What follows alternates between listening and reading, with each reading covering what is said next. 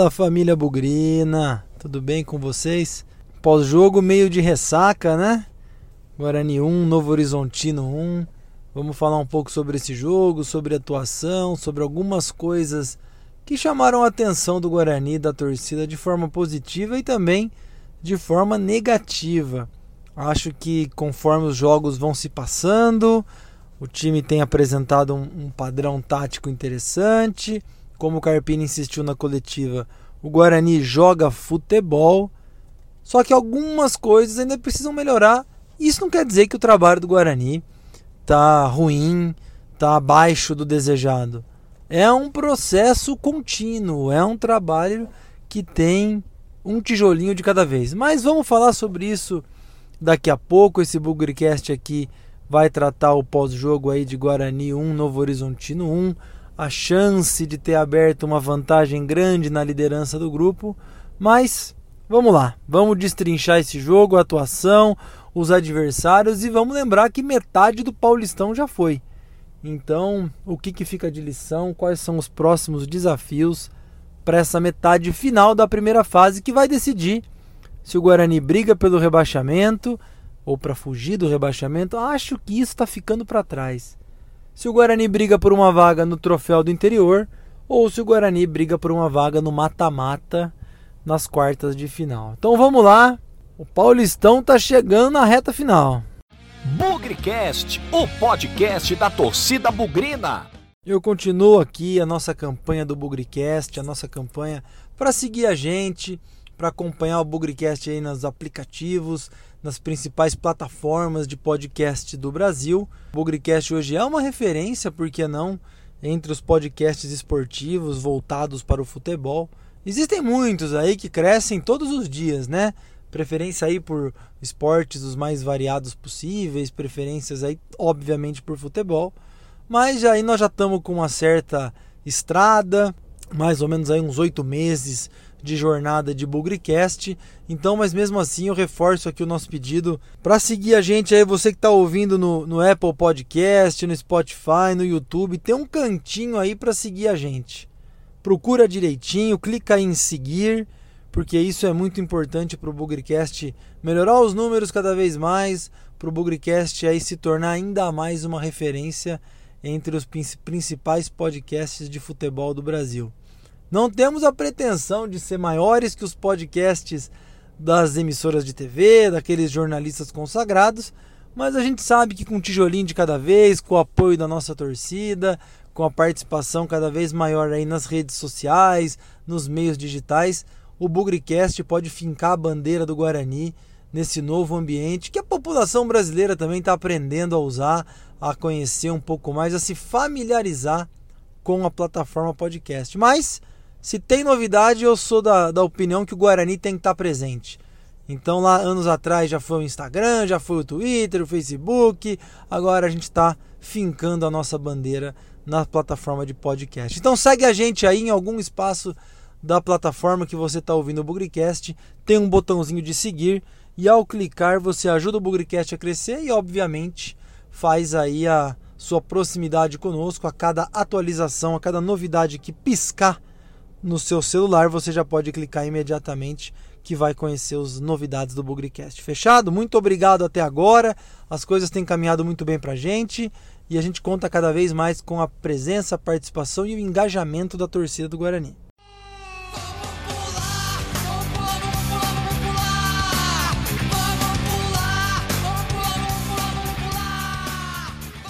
Eu acordei no sábado, vi aquele sol vi aquele tempo firme. Até falei no pré-jogo sobre a possibilidade aí do Guarani ter uma tarde muito feliz em termos de participação e desempenho no jogo contra o Novo Horizontino. Primeiro porque eram grandes as chances aí do Brinco receber um bom público, tempo firme, sol, um jogo 4 horas da tarde no final de semana, coisa que não vai acontecer mais aqui para frente. O Guarani é a liderança do grupo. Imaginava uma grande presença da torcida bugrina. Da mesma maneira que eu imaginava um Guarani é, saindo de campo vitorioso contra o Novo Horizontino, fazendo valer o fator casa, fazendo valer, valer a boa campanha feita até o momento, líder do grupo. E na verdade, gente, eu saí um pouco decepcionado do Brinco de Ouro nesses dois aspectos. Primeiro, que eu achei que a participação da torcida bugrina um pouco próximo, público próximo é 4 mil pessoas, eu esperava mais. Eu esperava um número maior aí, perto de 6, 7 mil pessoas. Infelizmente aí também ouvi dizer que teve os cronogramas do carnaval, os eventos, enfim. Acho que é legal também entender próprio Guarani por que, que a torcida não se fez tão presente nesse jogo. Mas eu também fiquei um pouco decepcionado com o resultado do jogo. Imaginava que o Guarani, Guarani poderia ter ganhado, poderia ganhar o jogo antes da bola rolar. Falei que seria um jogo duro, mas a gente ficou com um gostinho que dava para ter ganhado. Mas também dava para ter perdido, e eu acho que é aqui que fica um pouco a análise da partida. O Guarani foi dono do primeiro tempo até a parada para hidratação, estava muito quente, né?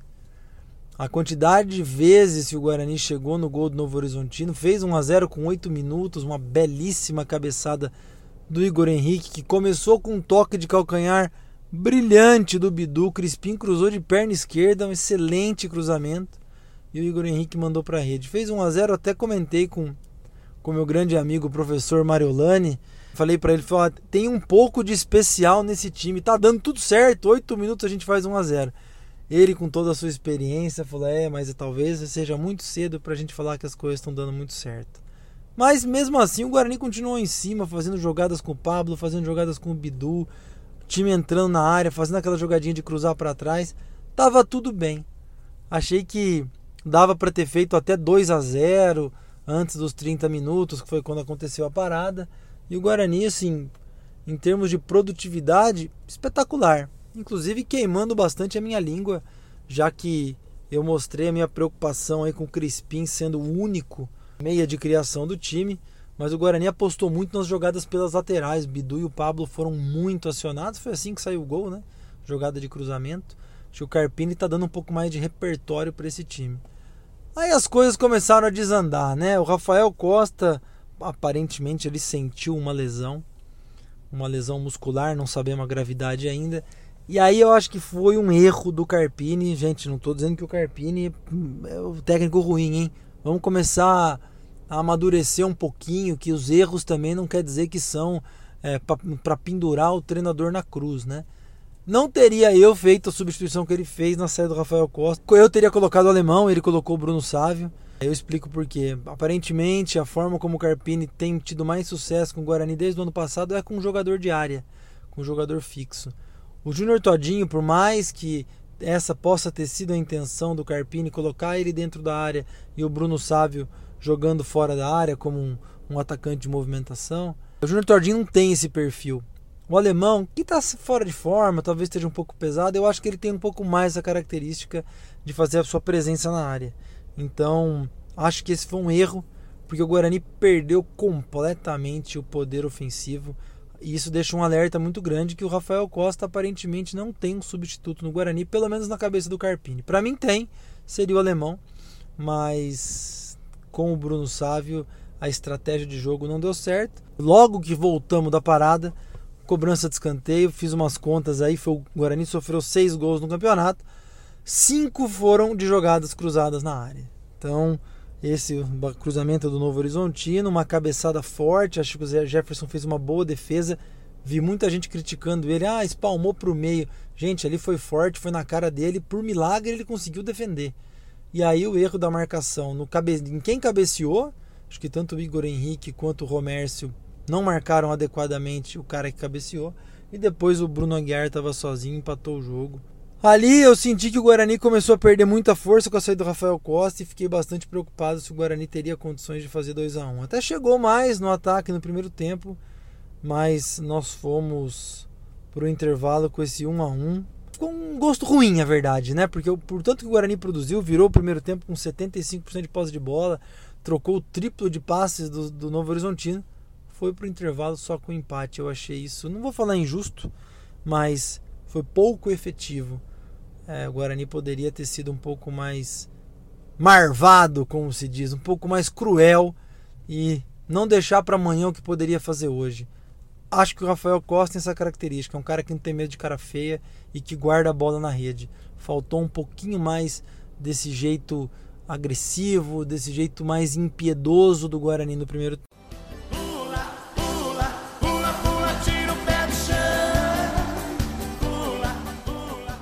No intervalo do primeiro para o segundo tempo, a reação da torcida era a mesma, acho que comum.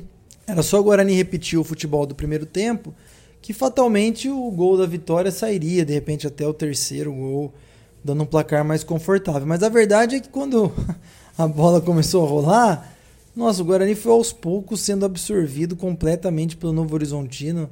Em alguns momentos pareceu até que toda a estratégia do primeiro tempo de ataque, pressão, foi suficiente para acabar com toda a energia e todo o físico do time, porque o Guarani morreu no segundo tempo. Apesar aí da algumas substituições para dar um pouco de força, um pouco de, de pulmão para o time, né? O Todinho saiu, entrou o Giovani, o próprio Pablo também saiu, entrou o Cristóvão. O Guarani pouquíssimo fez de perigo ao gol do Novo Horizontino. Eu lembro de uma jogada feita ali na lateral da área, cruzamento, o Crispim chutou, o goleiro deles pegou, mas assim, foi muito pouco. E você via que os jogadores estavam perdendo o pique ao longo do segundo tempo. Igor Henrique, que foi tão importante, já não, não chegando mais tanto ao ataque.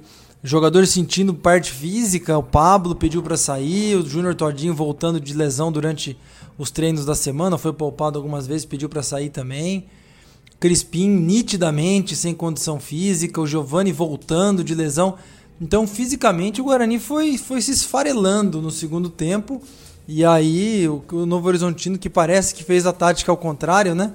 Vamos segurar o primeiro tempo, não tomar gol ou tentar ir para o intervalo com um empate para gastar energia no segundo tempo. Veio para cima. E esse veio para cima quase custou até o empate para o Guarani. Se teve um time que teve chance de ganhar o segundo tempo e, por consequência, ganhar o jogo, foi o Novo Horizontino.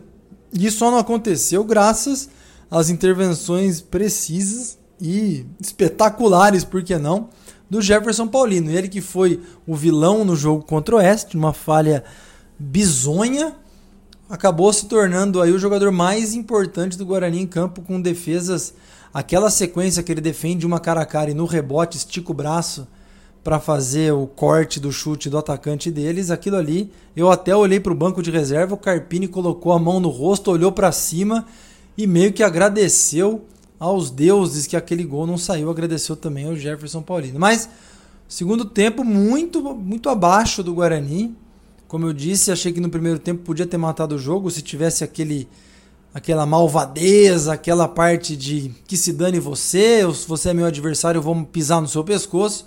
O Guarani achei que foi muito bonzinho e aí pagou o preço na parte final. Resumindo, não soube matar o jogo. Mas eu acho que é consenso que o Guarani, como o Carpini disse na coletiva, é um time que joga futebol. Nós não vemos chutão, nós não vemos um time desentrosado, a gente vê falhas individuais. Os gols sofridos de bola aérea, invariavelmente, tem um zagueiro ou algum marcador que falha na hora do cabeceio. Mas um time que troca passe, um time que cria jogada, um time que chega no gol. Eu acho que isso é um ponto que com seis rodadas de Paulistão já dá para cravar que o Guarani é um time de futebol. Agora, precisa aperfeiçoar a parte física. Tá me chamando muito a atenção o desgaste dos jogadores, principalmente com desconforto muscular. Você vê nesse jogo, tanto o Rafael Costa, quanto o Todinho, quanto o Pablo sentiram alguma coisa. Como eu disse, o Igor Henrique também não, não se sentiu bem. Jogadores voltando de lesão. Eu sei que houve uma certa comemoração aí durante a semana que o Guarani não tinha jogadores do departamento médico, mas parece que os jogadores estão indo no limite e com tempo de descanso. O Guarani tem feito jogos uma vez por semana. Então acho que é um ponto de atenção. E o outro são as oportunidades para matar o jogo. Precisa matar. Talvez esteja na cabeça dos jogadores que o Guarani cria muitas jogadas e fazer gol é questão de tempo. Não pode ser encarado assim, na minha opinião tem que ir para cima, criou oportunidade, faz como se fosse o último lance do jogo. Senão, entra numa moleza, entra numa coisa perigosa.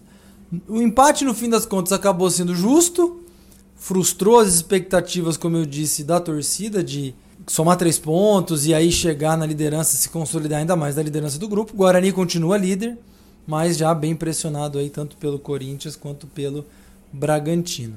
A verdade também é que nós precisamos pensar aí o que, que nós vamos querer para o campeonato. A sequência daqui para frente é difícil. Então, pontos fora de casa, jogo duro contra o Palmeiras, depois Água Santa.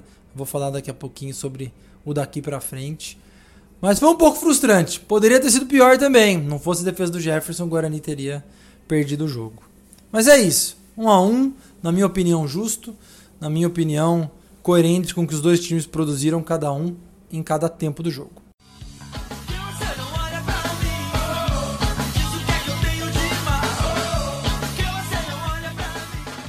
Vamos então às notas do jogo, falando aí desse Guarani 1, Novo Horizontino 1.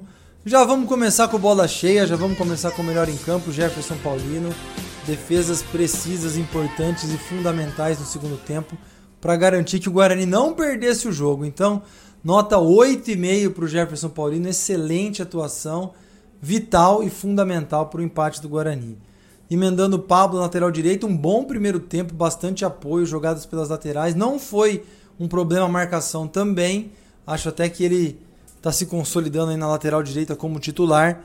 E vou dar nota 7 para o Pablo, gostei da atuação dele.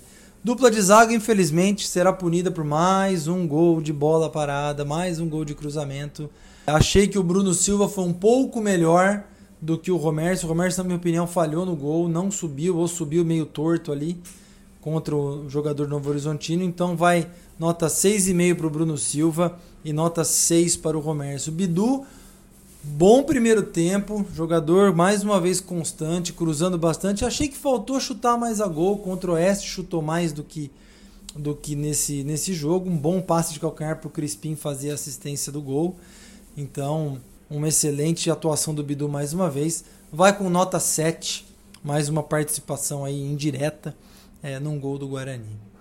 No meio de campo, David, um, mais uma vez um leão correndo para lá e para cá. Chegou até a finalizar algumas vezes a gol, não é a praia dele. Correu muito, se desgastou bastante.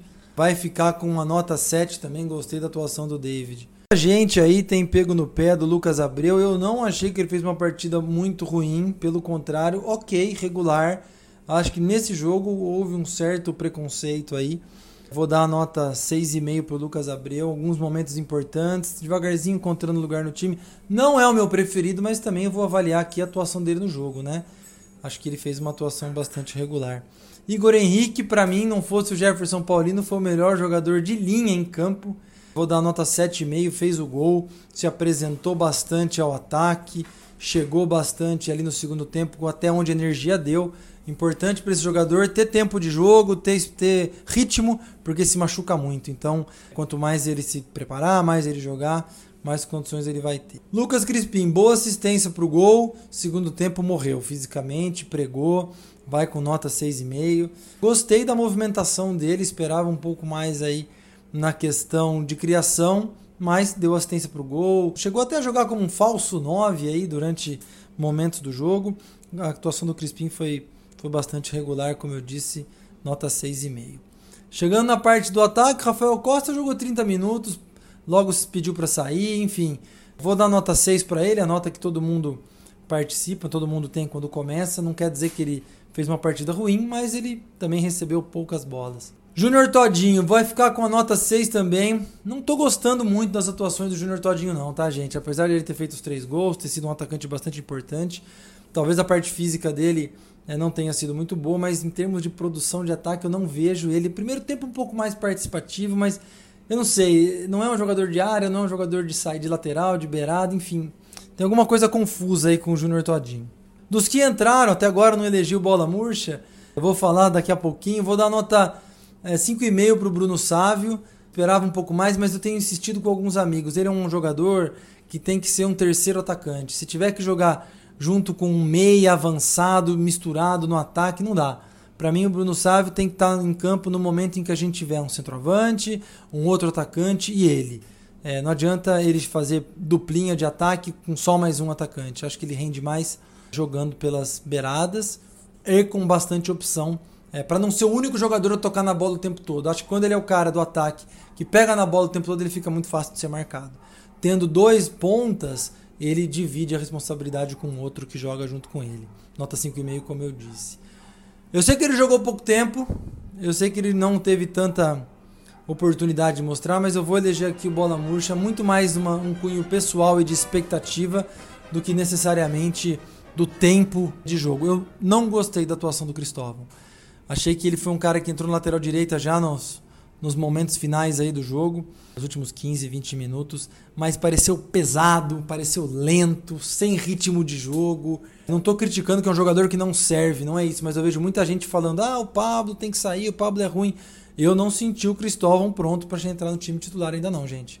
Eu insisti isso mais de uma vez, mas o tempo, a atuação aí que ele teve em campo é muito abaixo do que eu esperava, vai com uma nota 5. Não gostei e não gostaria de vê-lo contra o Palmeiras, por exemplo. Para fechar, o Giovani, pouco ritmo, nota 6 para ele também. Não jogou muito, tentou participar como pôde, está retornando né, depois da lesão, então vai ficar com nota 6. Sobre o Carpini, achei que não mexeu direito. Para mim era jogo para ter um cara na, centralizado como o alemão e não o Bruno Sávio na hora em que o Rafael Costa saiu. Achei que foi a vez que ele mais tomou decisões erradas na, nas substituições. Não quer dizer que o trabalho dele é ruim, já disse isso mas é, não foram boas decisões de substituição do time. Achei que boa parte do, do crescimento do Novo Horizontino teve a ver com decisões erradas do, do, do Carpini nesse jogo, então ele vai ficar com uma nota 6 também.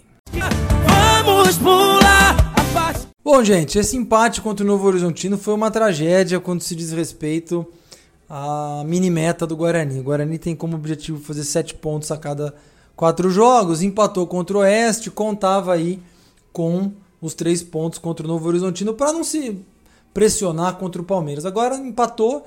Nessa segunda mini-meta a gente tem dois pontos de seis. Então, para chegar no sete que o Guarani gostaria, só tem um jeito: ganhar os próximos dois jogos. Isso passa por ganhar do Palmeiras lá em São Paulo. Vai ser um jogo dificílimo, grama sintética. Palmeiras, por natureza, todo o investimento, todo o time que tem. Vai ser um jogo duro. Já gostei do Carpini dizendo que ele não vai para lá, dizendo para jogar por uma bola, jogar fechado, vai jogar futebol.